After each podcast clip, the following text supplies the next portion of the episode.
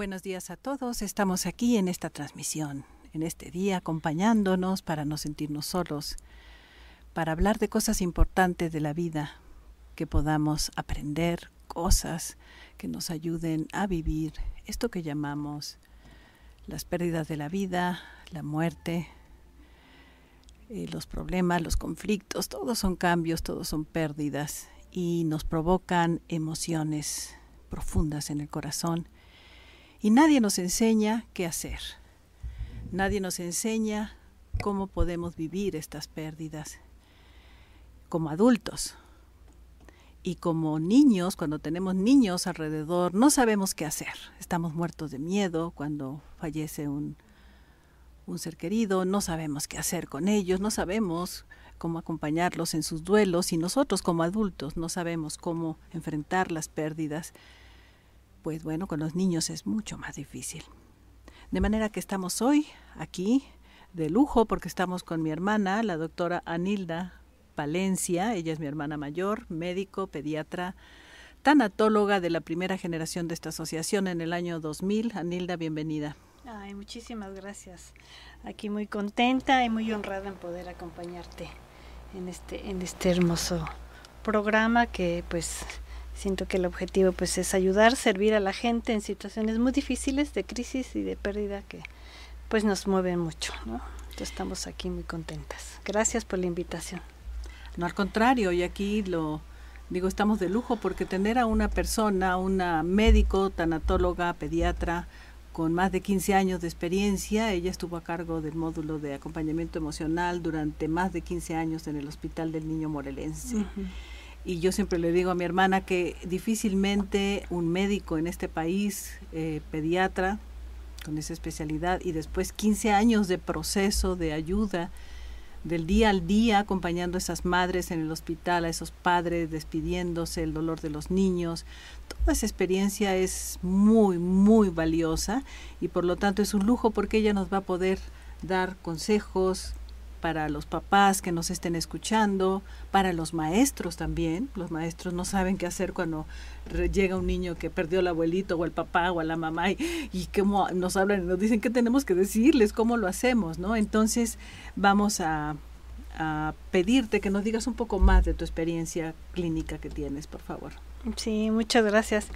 Eh, pues yo estuve cerca de 15 años en el Hospital del Niño, eh, primero como pediatra y al mismo tiempo hacía la labor de tanatología y finalmente me quedé toda la jornada como médico pediatra, eh, em, especialista en tanatología y cuidados paliativos. También ahí iniciamos el proyecto que aún sigue, por fortuna, en el Hospital del Niño, en cuidados paliativos. Y lo que más hacíamos pues de lunes a viernes es acompañar a los papás y a los niñitos pequeños y adolescentes por supuesto en situaciones de pues de malos pronósticos em, y en situaciones de muerte no del pacientito que a pesar de que pues la ciencia médica trata de hacer todo lo mejor posible pues hay momentos que, que ya no puede ofrecer más y entonces aparecen por fortuna también los cuidados paliativos pediátricos para acoger, acompañar a toda la familia y al niñito que es un enfermo terminal,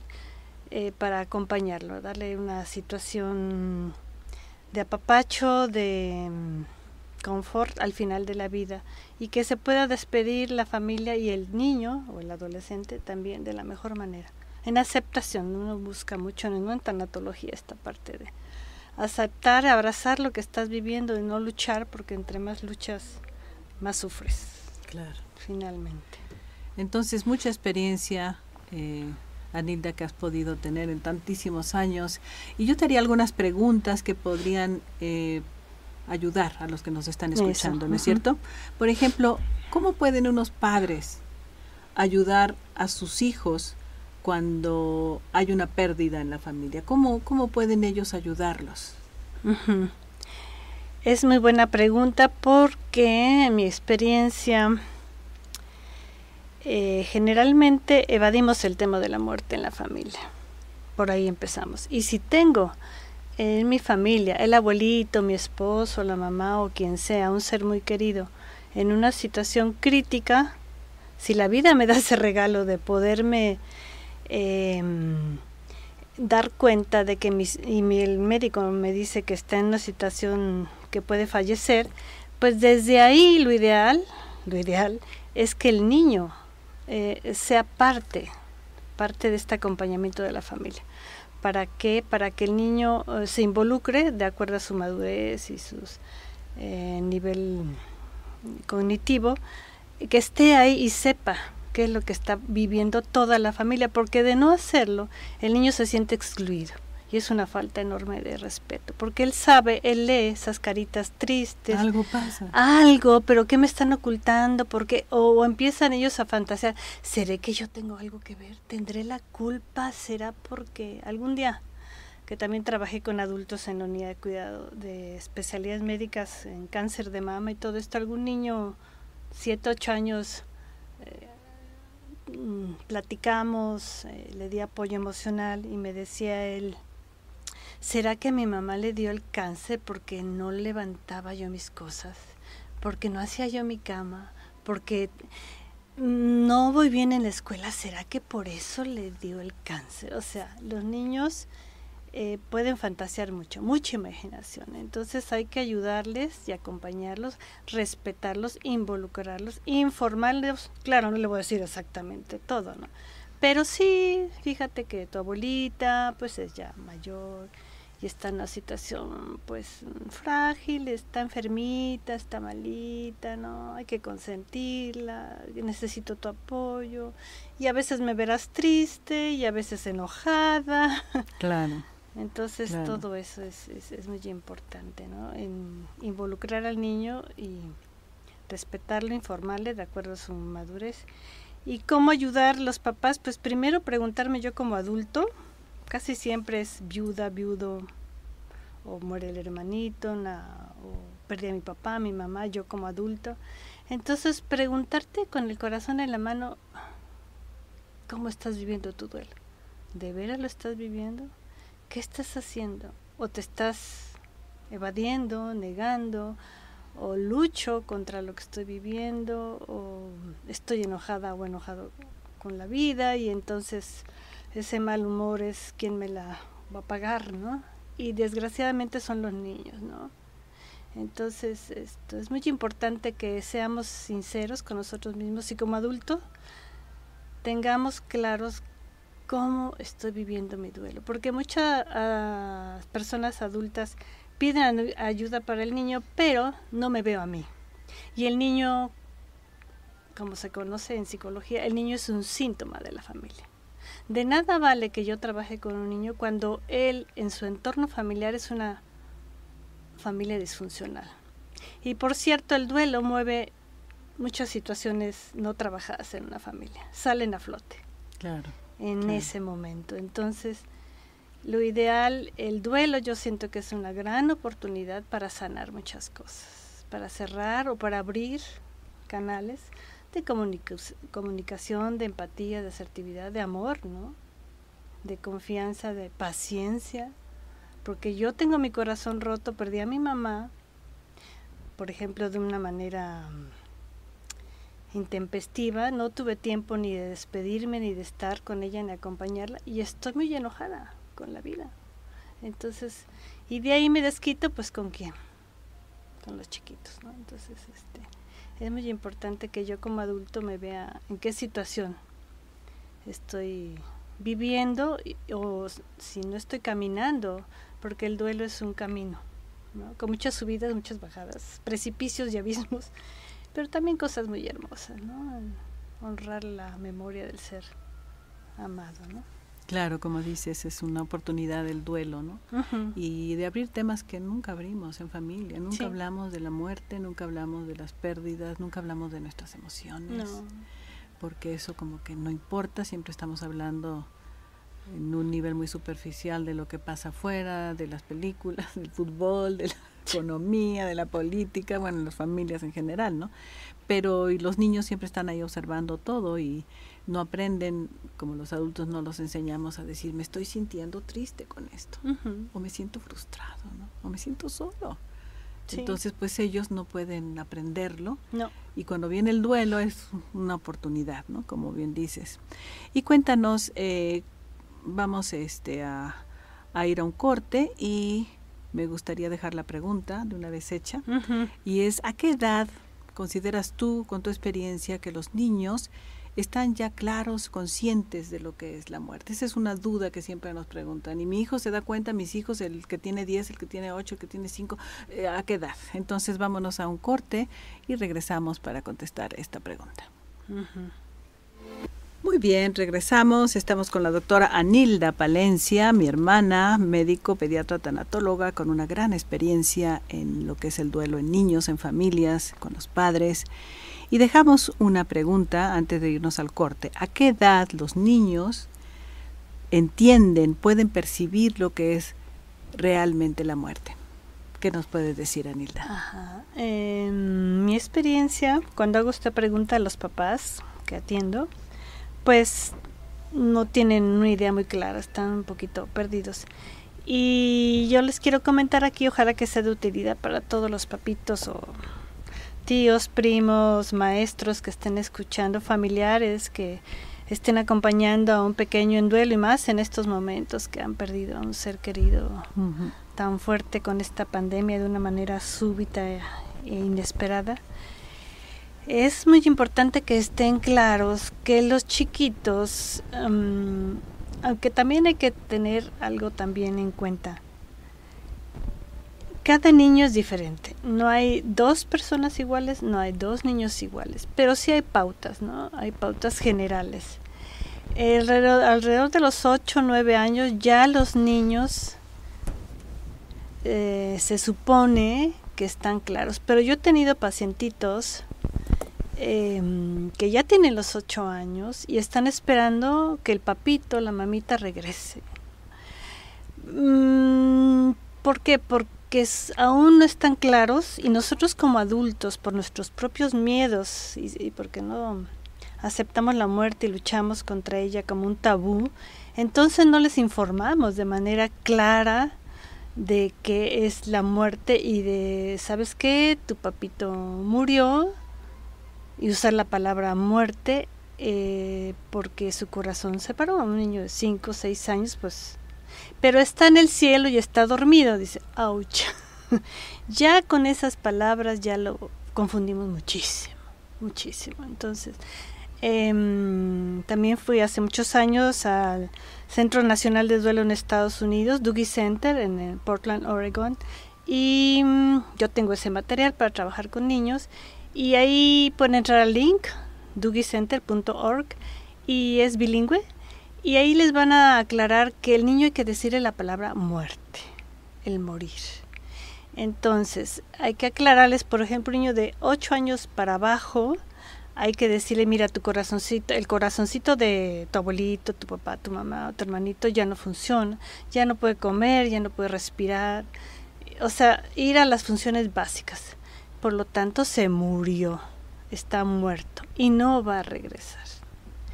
Y si queremos decir que está en el cielo, que es un angelito, una estrella, pues está bien, pero es una parte romántica, ¿no? La parte que si realmente amamos a nuestros hijos, por el amor y el respeto que les tenemos, hay que informarles y usar la palabra muerte.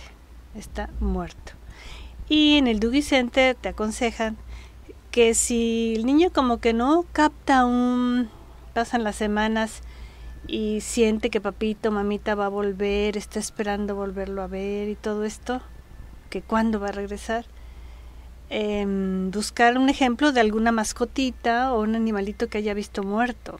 Y ojalá que le hayan hecho un mini funeral, ¿verdad? Enterrarlo, porque mucha gente lo avienta al lavamanos o al WC, a la basura, o al otro día, toma, aquí está tu perrito nuevo, no dejamos un espacio para hacer el duelo, ¿no? Reponemos la pérdida inmediatamente. Entonces, para, mm, para un niño pequeño, menor de 8 años, yo diría que hasta las 9, depende de qué tan maduro es el niño. Hay niños de 7 que están muy claros, y hay otros de 9, 10 que todavía están pensando, eh, como un chiquito que falleció su, su abuelita muy, muy querida y le dijeron que estaba en el cielo, ¿no? Y pasan dos años y dicen vamos a hacer un viaje en avión y dice qué bueno qué gusto porque así voy a ver a mi abuelita que tanto extraño y dice a ver mi amor vamos a hablar no porque por mis propios miedos como adultos entonces y estar claros que nosotros los adultos somos los modelos de pérdida y no nada más de pérdida, de todo en la vida. De todo. Cómo manejamos o no nuestras emociones, de qué manera. Y ellos nada más nos están viendo, observando. Y en muchos casos los niños pequeñitos se vuelven como protectores de los adultos en duelo. Y no ese es el rol. Aquí el adulto es el que es el que debe proteger y este, ayudar y acompañar al chiquito, no es al revés. Claro, claro. Entonces eso es lo más importante. Sí, que esté claro que entre 8 y 9. Ya adolescente, 9, 10, 11, por supuesto, en el adolescente ya está muy muy claro de qué es la muerte, ¿no? Muy bien, entonces pasemos a otra pregunta y sería, em, ¿deben los niños, que esa es otra duda que siempre nos preguntan, lo llevo al funeral? Digo, aunque sean mini funerales ahora por la pandemia, pero debe estar ahí, debe ver el cuerpo en la caja, se puede acercar. Eh, cuando pues vamos a llorar, eh, ¿qué, va? No, mejor lo dejamos en casa de la abuela, en casa de la tía, ¿no? Eh, ¿Qué es lo más recomendable? Bueno, vámonos a la historia antigua aquí de México, hace 15, 20 años o más. Ya a mí me tocó todavía. Eh, eh, antes la muerte era parte de la vida, parte de la, de la casa, de la familia. ¿Por qué? Porque se hacía el funeral, eh, el, el ser querido, el ser amado, estaba en el centro de la sala. Y ahí la gente, los niños, me tocó el caso, más de 15 años, que pequeño falleció una leucemia de 3, 4 años por allá por Santa María y, y, yo nunca había visto eso, que el niño estaba en una mesita en el centro, vestido, con sus velas, cantidad de flores, y todos los vecinos y todos los niños entraban a despedirse de una manera tan natural, ¿no? Pero nosotros hemos como oficializado la muerte. Es un lugar aparte, se tiene que ir un espacio, no, no, no, que no lo vea, que no sepa, dile que se fue de viaje. Tantas cosas que por nuestros miedos nos inventamos y si supiéramos el daño tan grande que hacemos por estar evadiendo todo esto. Entonces, actualmente en la literatura de duelo infantil se recomienda que a los niños, de acuerdo a su madurez, no tanto a la edad, sino a su madurez y sobre todo la relación afectiva con el ser querido, si fue alguien muy significativo. Entonces sería importantísimo que el niño cerrara ahí, ¿no? Pero antes de eso tengo que explicarle al pequeñito qué es un funeral, de qué se trata, qué va a haber ahí. Como dice, ya no son grandes, pero sí, está el espacio. El chiquito entonces hay que explicarle, mira mi amor, es un lugar así asado, con la gente muere, se hace este proceso, se le va a explicar la cajita, las flores, la gente está triste, entonces va a llorar, entonces puedes llorar, podemos llorar, no de que aquí todos échale ganas, como si nada, frescos como margaritas, no mi amor, entonces este y muchos chiquitos que acuden de y sí, bueno, primero que él elija, yo no voy a imponerle. No, no quiero ir, no, ok. Bueno, entonces te quedas aquí o allá con alguien, algún adulto supervisado. O no, si quiero ir. Bueno, mi amor, ¿te gustaría a tu hermanito, a tu tío, a tu primo, a tu abuelita, a tu papi, tu mami, algún dibujito o un peluchito poner dentro de esa cajita, mi amor? ¿Te puedes acercar o no? O sea, no forzar. Hay niños que sí tienen esa energía, ¿no? Eh, bueno, también es importante ver que igual que nosotros en la asociación sean temperamentos, pero para muy general, muchos somos introvertidos, muchos somos extrovertidos. Entonces depende, tú conoces a tu chiquito de 5 o 6 años, si va a hacer el dibujo y hasta se acerca y la echa. Y otro que dice, no, no, no, no, no yo, este, yo de aquí de lejitos. Entonces hay que respetar. Entonces, y otra vez el duelo es la oportunidad de respetar ¿no? a, los chiquitos.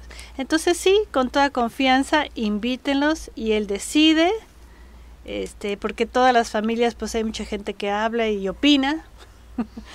no, no lo lleves como crees. Que... No, no. crítica siempre va a haber en la familia, eso es inevitable. ¿Cómo se te ocurre?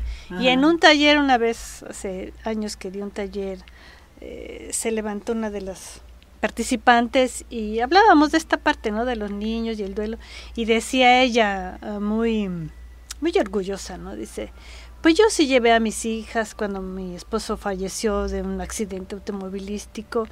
Eh, eran de nueve, once años y ahora que tienen veintitantos, no sabes cómo me agradecen ese momento tan, tan especial, ¿no? De, de que yo los invité y las llevé y dijeron que se sintieron tan honradas y tan respetadas y tan queridas, ¿no? Y pudieron estar con su papá al final. Claro. ¿no? Pues muy bien, entonces nos queda muy claro la participación, el respeto, el de acuerdo a las características del, del hijo. Y vámonos a otro corte, regresamos, está muy interesante esta plática con la doctora Nilda Palencia, estamos hablando de cómo manejar el tema de la muerte con los niños y regresamos en un momento. Y regresamos a esta plática tan interesante con la doctora Nilda Palencia, mi queridísima hermana mayor, que ha tenido una experiencia maravillosa de verdad en esta vida. Yo honro tu vida de servicio, Anilda, porque yo sí pienso que en México son muy pocos médicos, pediatras con tu especialidad y sobre todo la práctica, 15 años. Una cosa es estudiarte 20 libros, pero la práctica diario con el dolor, con el contacto, el ir aprendiendo caso por caso, porque cada, los dolientes son nuestros maestros. Y bueno, ir haciendo este acervo de conocimiento, ponerlo en el corazón y darlo con mucho amor, con mucha dulzura, como lo haces para porque hablar de la muerte y, y hablar de niños se hace como, híjole, dos temas. El sufrimiento de los niños nos puede afectar muchísimo. Y lo que estamos como concluyendo aquí, escuchándote, es como, lo dices ya, lo has dicho dos o tres veces, lo has mencionado, como el, el adulto no estamos preparados para aceptar la muerte, realmente somos seres humanos que no sabemos ni quiénes somos, ni de dónde venimos, ni a dónde vamos a ir, ni por qué estamos aquí, ni para qué, ¿no? Entonces nuestro nivel de conciencia es muy limitado porque en la sociedad eso no importa y hay que ocultar todo lo que no gusta, ¿no? Como eso del sufrimiento y la muerte. Entonces eh, podemos empezar a darnos cuenta como adultos que si yo no me preparo, si yo no busco información, si yo no trato de entender qué es esto, que la gente dice morir, que lo vemos desde chiquitos por todos lados y bueno, y la, más la violencia que se ve en la televisión y en películas y todo esto hace que eh, como que no estamos capacitados para manejarlo, no nada más con los niños, ni con nosotros mismos, pero menos con los niños. Y lo que estamos haciendo generación tras generación es transmitiendo ¿no? esos miedos, ese no se habla, no se dicen las emociones, eso se guarda, cada quien llora en su closet, ¿no? Y finalmente, pues los niños quedan muy... Eh, pues desprotegidos, ¿no? Entonces sí, el tema de aceptación de la muerte, vamos a hablar un poquito al final en la meditación de cómo podemos entender este viaje, porque para nosotros es un viaje, tenemos más de 20 años estudiando el tema de la muerte, de la vida después de la muerte, para mí es mi pasión el tema de la vida después de la muerte, y poder ya cuando uno lo entiende, después de estudiar todas las sabidurías antiguas y todas las tradiciones, y, ver que todas coinciden en que la vida sigue, en que nuestro verdadero hogar está de aquel lado, como que quisiéramos que todo el mundo lo entendiera para que no hubiera tanto miedo, ¿no? Y no nada más los niños, para que nosotros no nos enfrentemos a la, nuestra propia muerte o la muerte de nuestros seres queridos con tanto miedo y con tanto dolor. Entonces, eh, vamos a seguir hablando de tu experiencia con los niños y aquí sería eh, cuando hay lo que nosotros llamamos un regreso a la luz.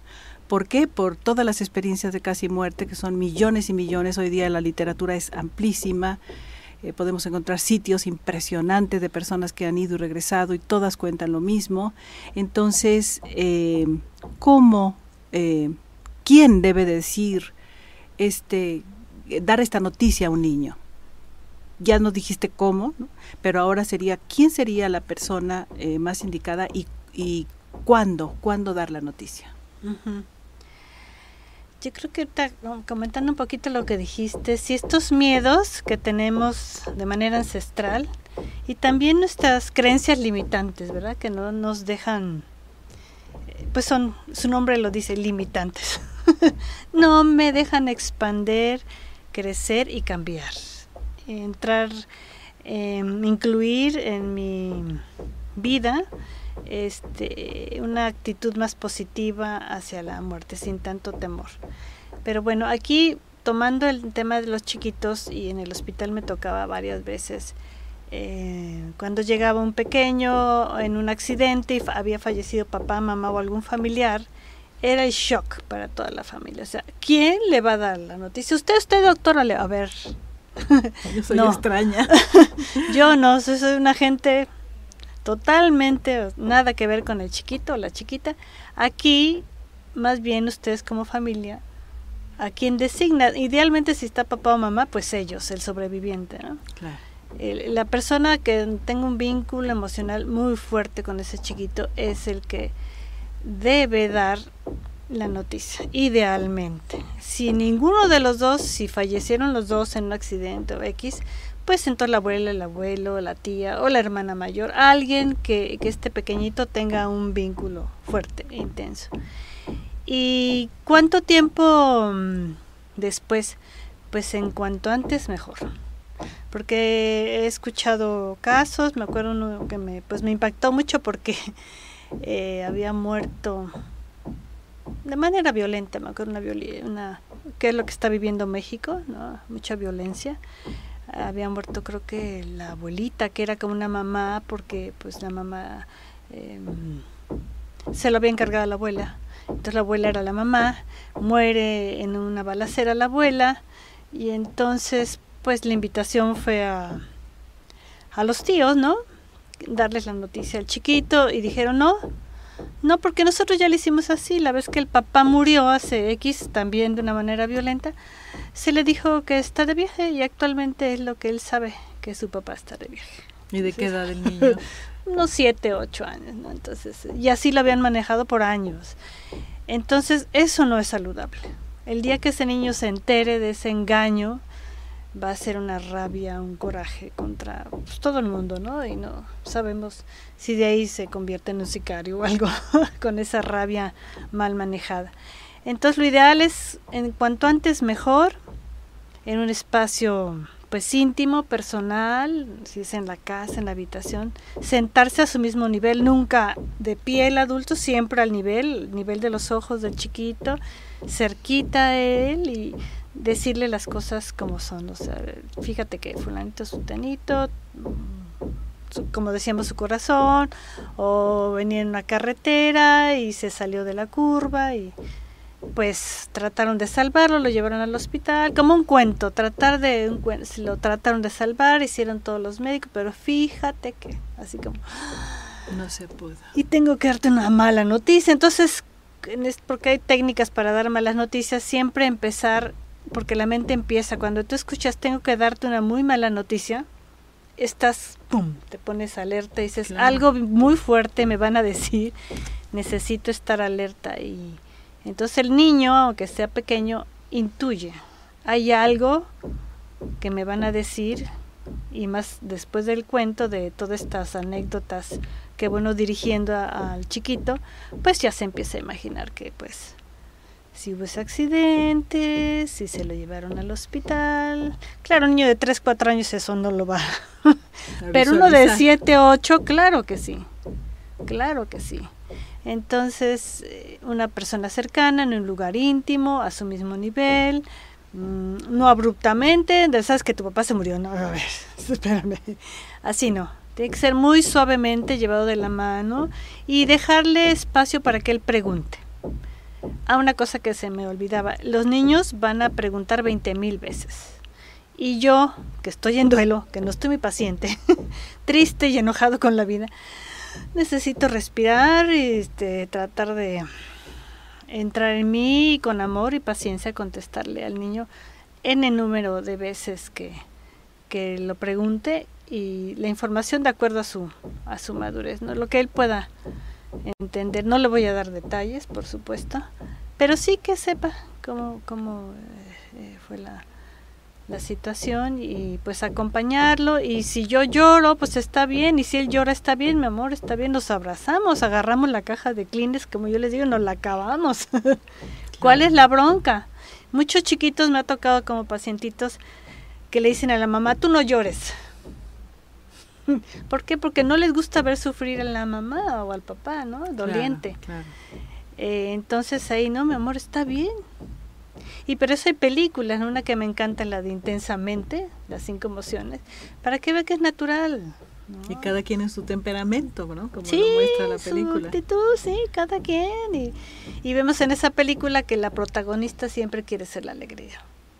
Y ahí, papás, si me están escuchando, maestros, busquen dos escenas en donde a la alegría le cae el 20 y dice, wow, tristeza, ¿cómo hiciste eso? o sea, sí es útil, sí es útil. Para algo nos regalaron la tristeza. Entonces es muy bueno conectarla, dejarla eh, que salga y llorar, está bien. Y se vale llorar, por supuesto, es lo que nos diferencia mucho de los animalitos, ¿no? Claro. y en cuanto al toque, al contacto físico, ¿qué nos puedes decir con los niños? Ah, claro. Sí, que es papá, mamá, pues el abrazo, el apapachito, el masajito, el llorar, el estar, em, el favorecer ese contacto físico, pero como yo adulta estoy en duelo, no estoy al 100, estoy a la mitad o menos. Entonces estoy en mi propio dolor y, ay, que no me di cuenta, cómo no lo llevo al hospital por mi culpa y todas estas cosas que tenemos tan grandes que nos desconectamos de mí misma, entonces me desconecto de mi niño. Y no me doy cuenta que mi niño necesita un apapachito, un beso, un abrazo, o sea, o se lo dejo a fulanito, sutanito, porque yo, o me ha tocado casos de, pues, violentos o accidentes que la parte administrativa te absorbe. No los estás trámites, ¿no? Sí, los cien mil trámites que se pierden los los dolientes, los adultos, y ni están en la casa. Los niños están en manos de no sé quién. Por ahí sueltitos, ¿no? Emocionalmente hablando. Sí, sí. No, no muy interesante todo lo que nos estás compartiendo. Yo creo que muchas personas van a estar muy agradecidas de poder saber todo esto, que nadie nos enseña. Y quisiera que nos dieras tus datos, Anilda. ¿Cómo puede la gente contactarte?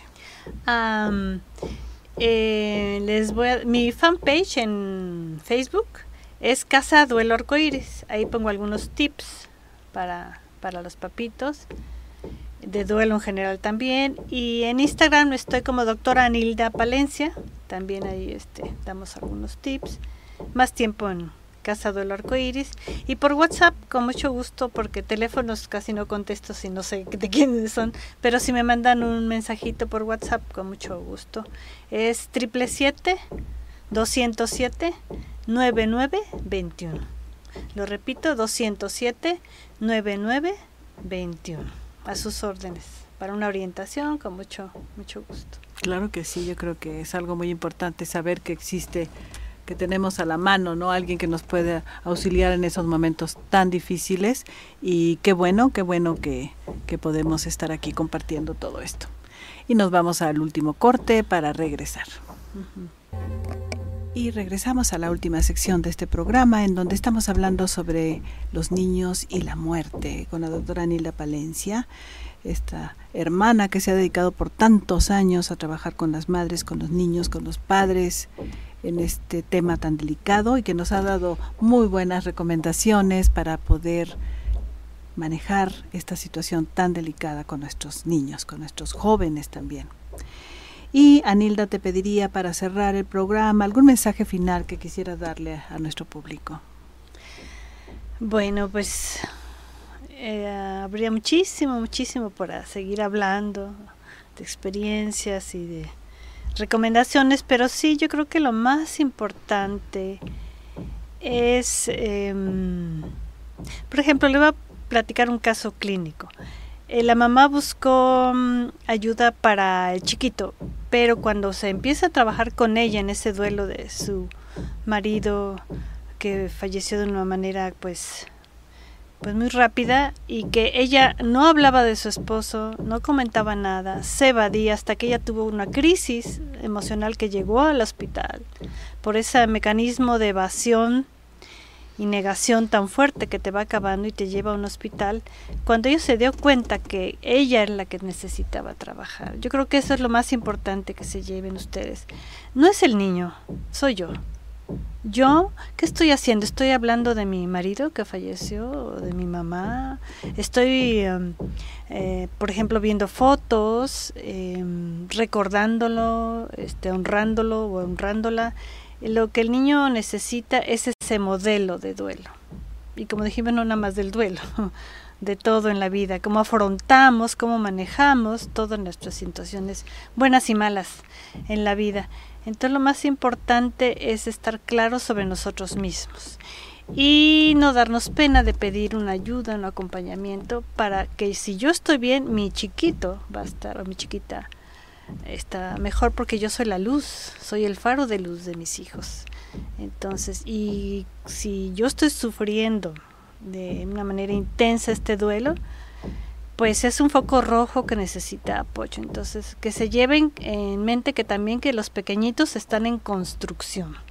¿Qué tipo de material estoy metiendo? ¿Qué tipo de eh, cemento, de ladrillitos, ¿no? De varilla, de qué calidad. O sea, todo, ve, véanse ustedes mismos, papitos, y los... Ah, eh, familiares y los maestros, cómo yo estoy afrontando, manejando, gestionando mis emociones de una manera saludable para poder apoyar a los a los chiquitos. Yo creo que hay que empezar por la casa principalmente. Y cada niño, como dice la asociación, con su temperamento, tratar de conocerlos. Lo que me funciona en mi chiquito que es melancólico no me va a funcionar en el colérico, por supuesto que no. Y además no exigir que los niños lloren Ah, hay algo bien importante. Los niños no manejan las emociones como nosotros los adultos, sino a través del juego, los dibujos. Eso es bien importante, favorecer esa parte de los niños. ¿sí? Ellos así hacen el duelo. Bueno, pues vamos a invitarte en otras sesiones para que puedas contarnos, seguir contándonos más, Anilda, porque hay mucho, mucho que aprender. Y vamos a primero agradecerte e invitarte de nuevo y vamos a ir cerrando nuestro programa. Y como siempre me gusta tomar un tema de lo que se haya hablado con nuestro invitado. Y en este caso quisiera hablar sobre lo que es el miedo a la muerte en esta meditación. Vamos a, iniciarla, por favor. Nos buscamos un lugar y una posición cómoda. Cerramos como siempre nuestros ojos y tomamos tres respiraciones profundas, pausadas. Y al exhalar soltamos. Vamos a hacer una respiración para soltar. Inhalamos luz, tranquilidad. Y vamos soltando para iniciar tensiones. Revisa tu cuerpo, si hay un lugar en donde haya tensión, acomódate en tu silla. Y seguimos inhalando paz, tranquilidad. Y exhalando tensión, exhalando pensamientos de miedo.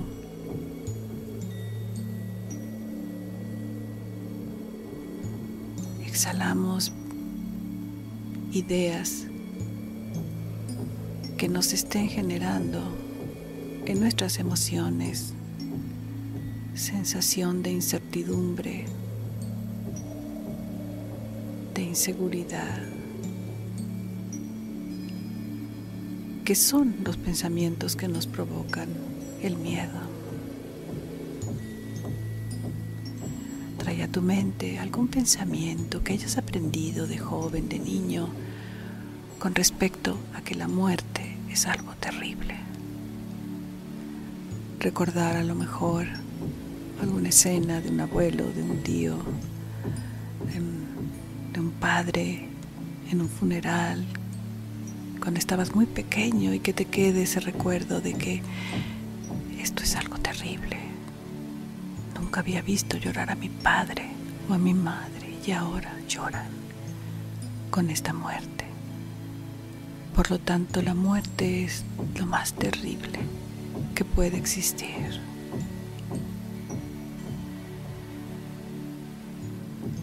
Revisa si en tu mente no hay pensamientos limitantes de a dónde vamos a ir después que dejemos este cuerpo, hablando de pagar culpas, errores, purgatorios, infiernos y estos pensamientos que son muy, pero muy comunes. Y vamos a traer a tu mente pensamientos positivos de sabidurías ancestrales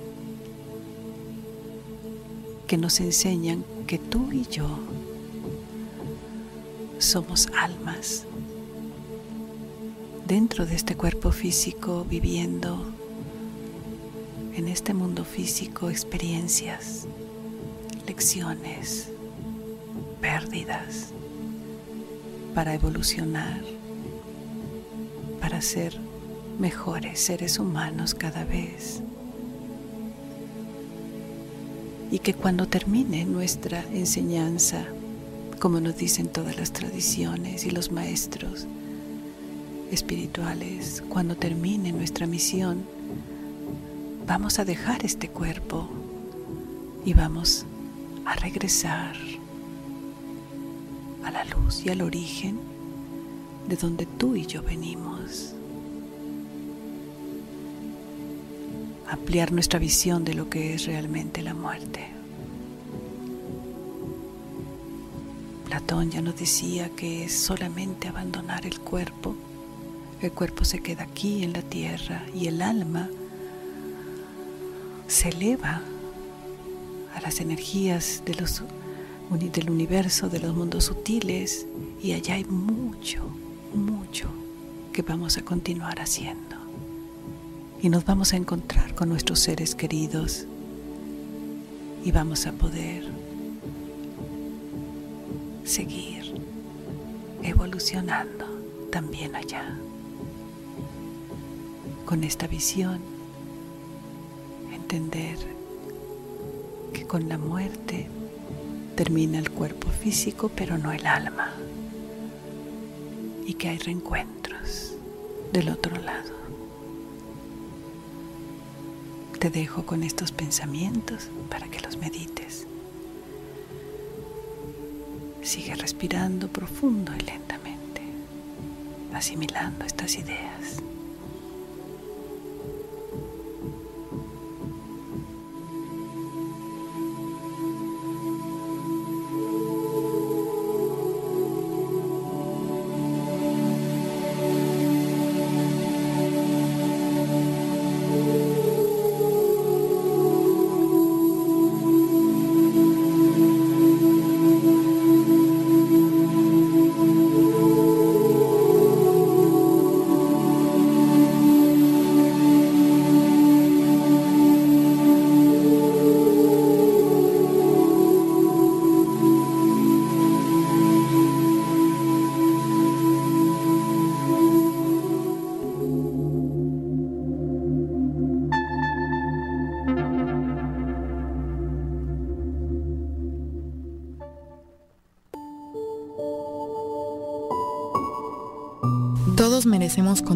Ayuda de alguien para afrontar los momentos difíciles. No está solo.